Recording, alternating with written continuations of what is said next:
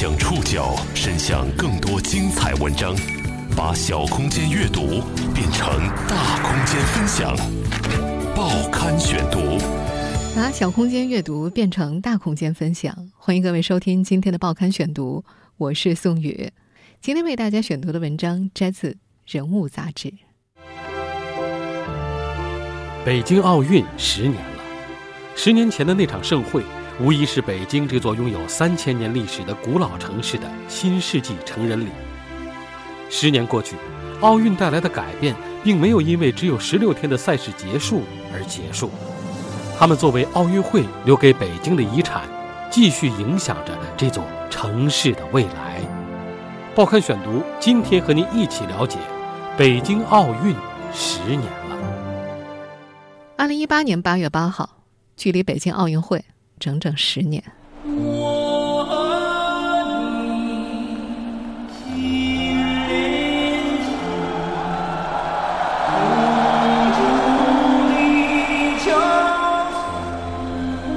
十年前的这一天，第二十九届奥林匹克运动会在北京鸟巢开幕，两千零八人击风而歌，二十九枚大脚印沿中轴线迈向鸟巢，代表中国文化的巨幅画卷。徐徐展开。十年过去，当年的场面依然历历在目。时任国际奥委会主席罗格评价北京奥运会称：“这是一届真正无与伦比的奥运会。”作为这届无与伦比的奥运会中最受人瞩目的场馆，鸟巢无疑是过去十年中最受欢迎的旅游目的地之一。在一本2016年版的《北京旅游指南》里，这座占地20.4公顷、建筑面积25.8万平方米、最高处达69米的庞然大物，被定义为新北京的第一个标志牌。它成了北京奥运会最为人熟知的有形遗产。在北京当了十年导游的张元说：“鸟巢在旅游团规划的行程里，就是一定要去的地方。”和北京大多数知名景点的遭遇相似，外地游客到鸟巢最需要一张完美的照片，但鸟巢太大了，手机很难拍到全景。帮游客和鸟巢合影成了此地导游重要的谋生手段。每天下午五六点是招揽生意的最好时段，在广场上举着小旗子、挂着单反相机的导游们，领着一对对游客聚到鸟巢前，导游大喊一声：“举起双手，捧个元宝。”这是一种双手捧着鸟巢的姿势，就这么咔嚓一下，二十块钱一张。在张元接待过的游客里，七成是来自小城市的老年人，其余三成主要是外国游客。他发现一个有趣的现象：国内游客最关心的是建鸟巢花了多少钱，听到三十五个亿的时候他们会啧舌，而外国游客更感兴趣的是。鸟巢用的是什么钢材？他们更关注建筑本身。鸟巢的设计者是瑞士人雅克·赫尔佐格，他对鸟巢曾经充满浪漫的想象。他觉得，在奥运会结束之后，鸟巢可以成为一个能够攀登的公共雕塑，人们能上上下下、约会、跳舞，做那些在西方城市不可能做的幻想之事。他还想象着，在鸟巢的看台和钢结构外表面之间的巨大空隙里，人们还可以跳广场舞、唱戏、练拳，甚至相亲。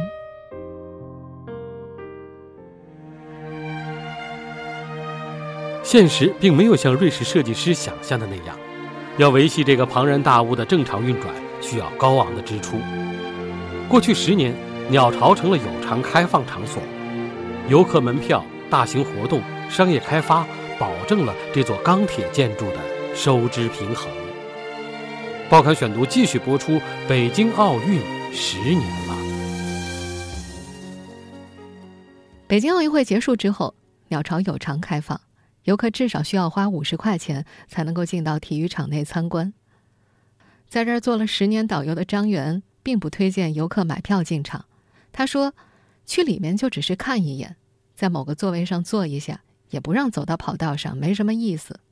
但在鸟巢最初开放的四个月内，有三百万人次涌入了鸟巢，日均客流量一度超过了故宫和长城，光是门票收入就有一点五个亿。这个数字创造了自1945年以来历届奥运会主场馆最好的经营业绩。不过，随着奥运热度散去，到了2013年，鸟巢的游客量锐减到140万人次，大型活动、商业开发成了这儿的主要收入来源。筹办过汪峰、陈奕迅鸟巢演唱会的演出公司经理白建坤总结说：“鸟巢就是中国最好最大的体育场。对于艺人来说，到鸟巢开一场演唱会，相当于完成一次登基了。但是，能在鸟巢办演唱会的艺人真的不多。对于艺人们来说，在鸟巢办演唱会考验重重。首先，过程繁琐，至少需要提前一年申请，还需要很多部门的共同协调。”成本高昂，鸟巢的场地租赁费基准是一天三百万，还需要支付包括安保费用在内的各种费用。场地内座椅多，卖票的压力也很大。演唱会虽然只用三面台，有效座位数也有四五万，要是没坐满被媒体拍到，肯定会很难看。过去这十年，鸟巢像一个复杂的容器，除了体育赛事。国家会议、演唱会之外，这里还举办过罗永浩的手机新品发布会。二零二二年冬奥会形象大使李妮娜的婚礼也在这儿办过。二零零八年，北京第二实验小学还曾在这儿开过校运会。奥运结束之后，鸟巢由中信联合体运营，但由于亏损，他们在二零零九年就放弃了三十年的特许经营权，随后被北京市国有资产经营有限公司接手。这些年来的多元经营，让鸟巢实现了年均营业收入大约两亿元，但是这只能让这座庞然大物达到基本的收支平衡。鸟巢运营方负责人李爱庆曾告诉媒体，这座巨型钢铁建筑注定维护成本高昂，一年什么都不干，只要一开门就要小一个亿，水电气热维护，再加上固定资产折旧等费用，一年的支出就要一点九亿多元。鸟巢在设计的时候，原本有一个可以闭合的顶盖儿。有了顶盖儿，鸟巢在寒冷的秋冬季节也可以举办活动。但在建造的过程当中，被指责造价太高了。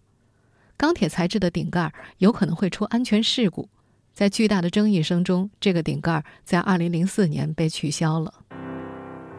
奥运场馆的赛后利用一直是奥运会举办城市最头疼的问题，尤其是像鸟巢这样的巨型场馆。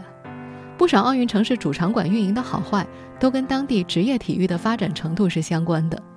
二零一二年伦敦奥运会的主场馆伦敦碗就是由英超俱乐部西汉姆联队接管。一九九六年亚特兰大奥运会的主场馆则是被改建成了一个职业棒球场，成了亚特兰大勇士队的主场。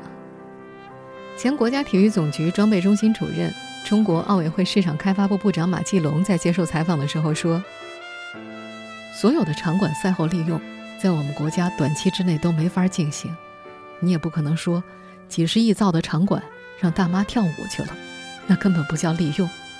竞技场就是竞技场，它不是歌舞场。马继龙表示说，职业体育一年三百六十五天，有两百多天都在利用，这就足以。而我们国家现在没有这个条件。在鸟巢还没有成为鸟巢之前。这片二十点四公顷的土地隶属于洼里乡，这个有五百多年历史的村庄，曾因大米和油鸡久负盛名。对于生长在这儿的村民来说，他们生活的转折点来的还要更早一点儿。报刊选读继续播出：北京奥运十年了。在二零零三年十二月二十四号正式奠基之前，鸟巢。还只是面积十五点七平方公里的洼里乡南边的一小块地，这个有着五百多年历史的村庄地势低洼，因为大米和油鸡久负盛名。直到一九九二年，北京为了申办二零零零年悉尼奥运会，在那会儿的申奥报告里，把一部分奥运场馆规划在了洼里乡。洼里自此就不再种水稻了，改种树，一共栽了五十多万棵。在本世纪初。这个村庄里只有低矮的平房，四合院一样的房子里，多的有十几个房间。那会儿这儿百分之八十的村民靠出租房间为生，一个房间月租少则百儿八十块，多则五百块钱，一个月的话，他们能挣个五六千的。四十多岁的洼里人张雪梅口齿伶俐，她记得那会儿什么都不用干，光靠租金，扣掉吃喝拉撒，手里还能够剩点儿。在回忆起当年事的时候，他总是情绪高涨。他说那会儿老想着上北城购物中心买东西，还打车去呢。北城购物中心是一九九零年北京亚运会的产物，是当年北京北部地区最大、最受欢迎的百货商场。二零零二年的销售收入在北京百货商场里排名第二位。张雪梅说，那会儿洼里人有钱，都养着北辰呢。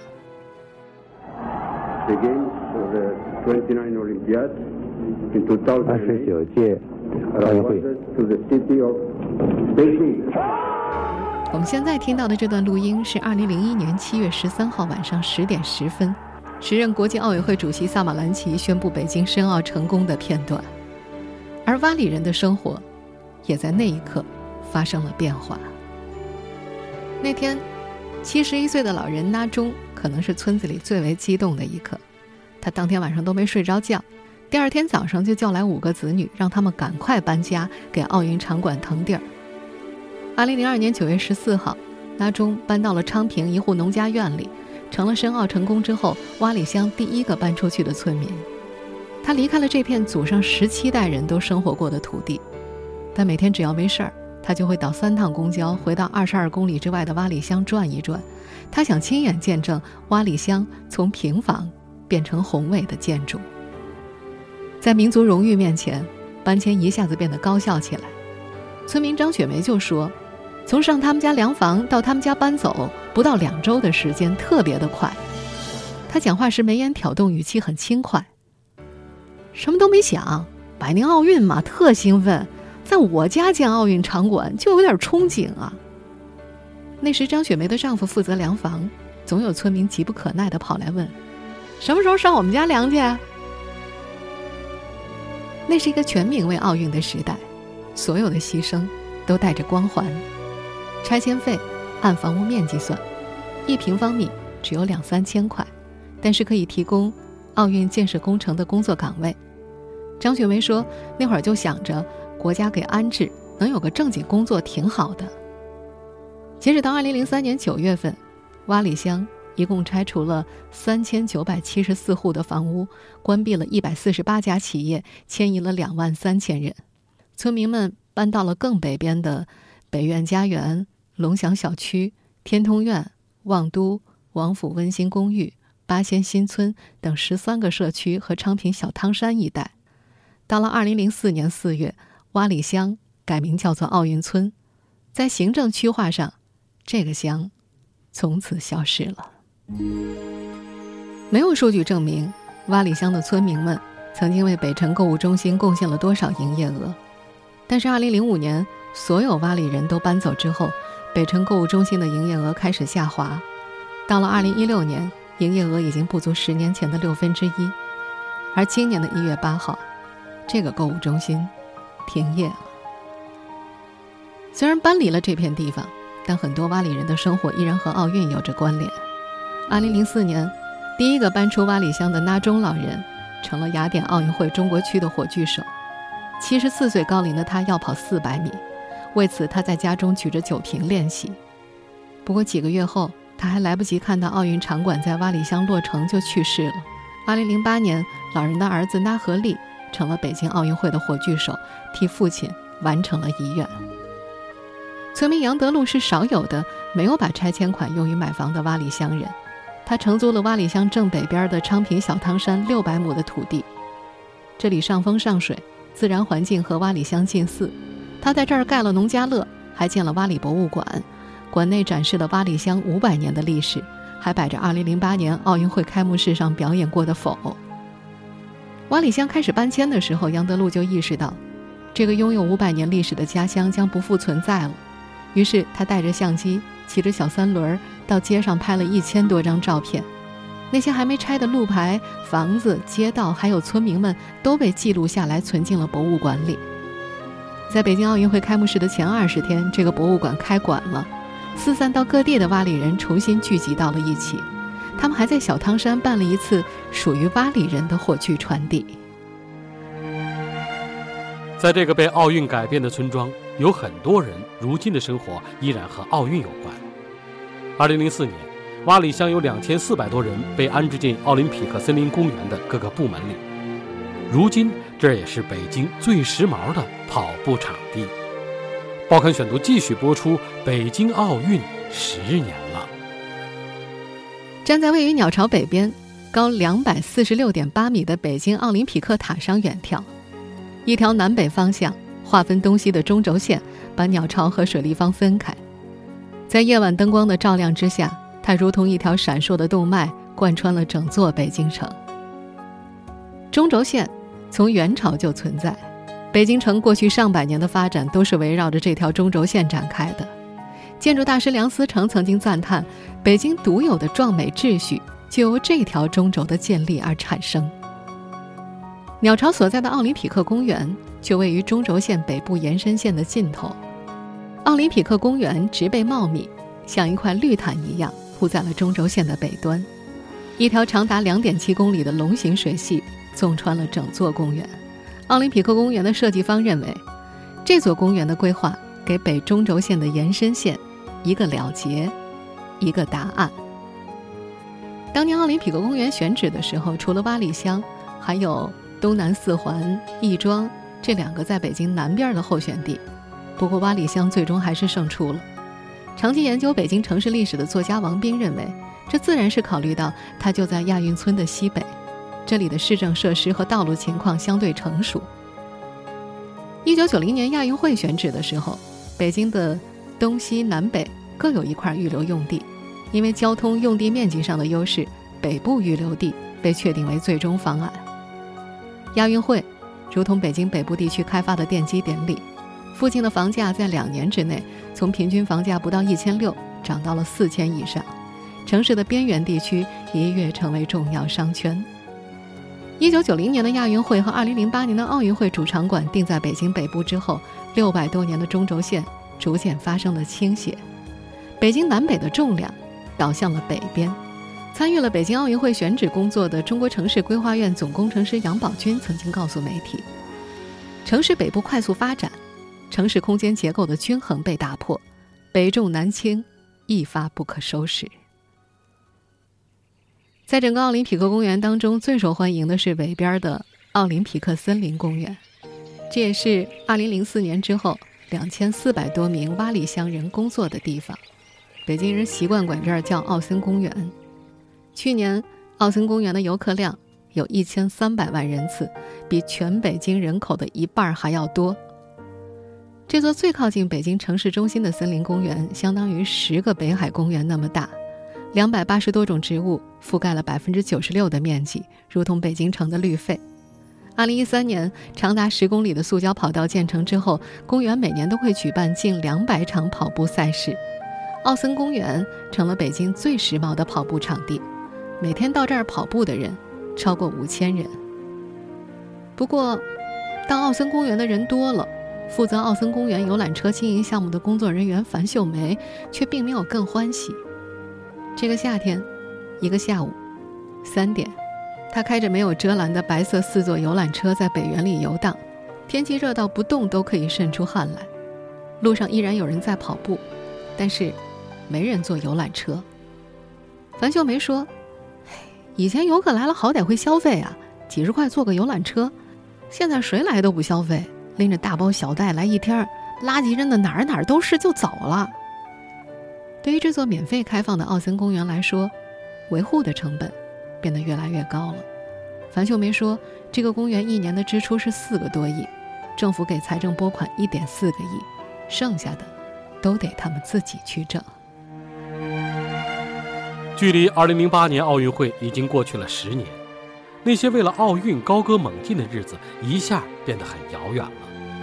但那场盛会给北京这座城市带来的改变，却一直影响着这座城市。报刊选读继续播出。北京奥运十年了。十年前的盛会带来的最直观改变，来自城市交通方面。时间拨回到北京申奥成功的二零零一年，那年北京只有一二号线地铁线，而这两条线路早在三十多年前就建成了，只花了七年时间，北京地铁就从一条线带个圈儿变成了一张网，十三号线、八通线、五号线、十号线、奥运支线、机场线，在奥运会到来之前全部通车了，线路增长了七点五倍。二零零七年底的时候，还有八条地铁线路在同时在建，这样的速度在世界地铁建设当中也是非常罕见的。就在奥运会举办的前一年，北京地铁开启了两元时代，从三到五元的阶梯票价变成了统一票价两元。那时，北京是全国地铁票价最低的城市。那会儿，中国人民大学公共管理学院副院长许光建在票价听证会上说：“从一九九八年到现在，这好像是。”第一次关于降价的听证会，票价降了，财政补贴就得跟上。第一年，北京市政府补贴了十个亿，到二零一三年，政府补贴涨到了二十八点七九亿，直到二零一四年，北京地铁才恢复了按里程计费的梯度票价。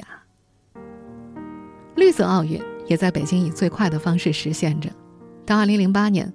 三十三万株胸径十五到二十厘米的成年树栽进了北京市区的土地，绿地蔓延到了七百条道路、七百个小区、一百万平方米的屋顶。北京在加速变绿，但一些意料之外的事情也在困扰着这座城市。靠近北京奥林匹克公园的四环路、五环路、机场路是为奥运而扩宽的，重新栽进路两旁的树种里，包括了2001年北京就禁止栽种的。雌株杨树，雌株杨树长得很快，但一到春天就飘絮，白色绒毛会随风钻进每一个路人的鼻子里。有位园林专家说：“这些苗圃企业要挣钱，给苗子的时候，大多数都是雌的，是雌是雄，那时候又看不出来。”原产南美的火炬树，也是绿色奥运的一员。这种外来树种到了夏天。就会变得红艳，密集起来，就像是一串火炬一样。不过，火炬树引种进北京之后疯狂繁殖，一棵火炬树到第二年就能繁殖出十棵来。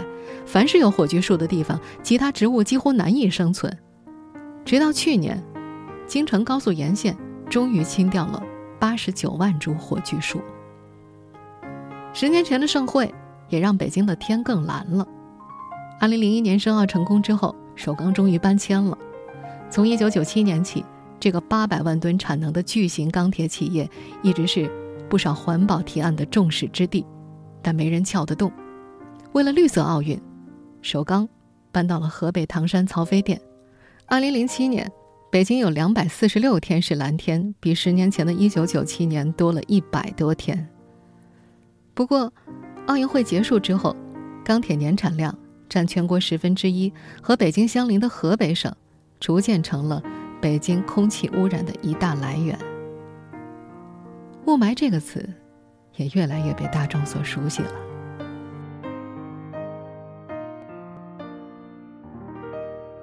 在北京奥运会举办七年后，北京张家口获得了2022年冬季奥运会的主办权，北京成了第一座举办夏冬两季奥运会的城市。这次，北京终于可以从容一点了。冬奥会计划使用的二十五个场馆里，北京赛区有十二个，其中有十一个场馆是夏季奥运会使用过的场馆。鸟巢将会再次成为开闭幕式的举办场馆。北京体育大学管理学院副院长林显鹏表示，冬奥会结束之后，场馆赛后利用不存在什么压力的问题，像水立方变成冰立方，就是把冰雕堆上去，仅此而已。冬奥会结束之后。把它拆了就完了。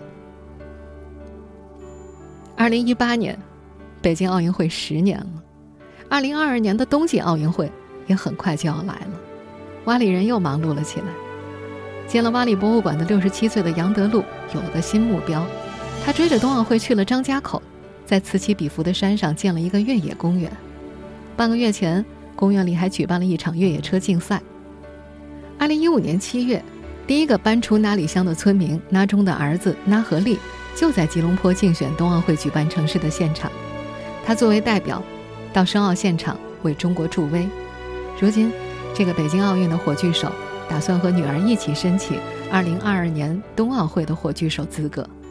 他说：“如果申请成功的话，他希望在2022年进行火炬传递的时候，亲手把火炬交到自己女儿的手上。”如今，离开平房住进高楼的洼里人，有时候会到洼里博物馆的所在地小汤山聚一聚。他们先到洼里博物馆遛个弯儿，再到附近一个大食堂吃顿饭。大伙坐在小板凳上，面前是茶几一样矮的桌子，一盆一盆菜摆在一边儿，想吃多少吃多少。坐那儿一聊，属于洼里乡的记忆就又回来了。听众朋友，以上您收听的是《报刊选读》，北京奥运十年了，我是宋宇，感谢各位的收听。今天节目内容节选自《人物》杂志。收听节目复播，您可以关注《报刊选读》的公众微信号“宋宇的报刊选读”，或者登录在南京网易云音乐。我们下期节目时间再见。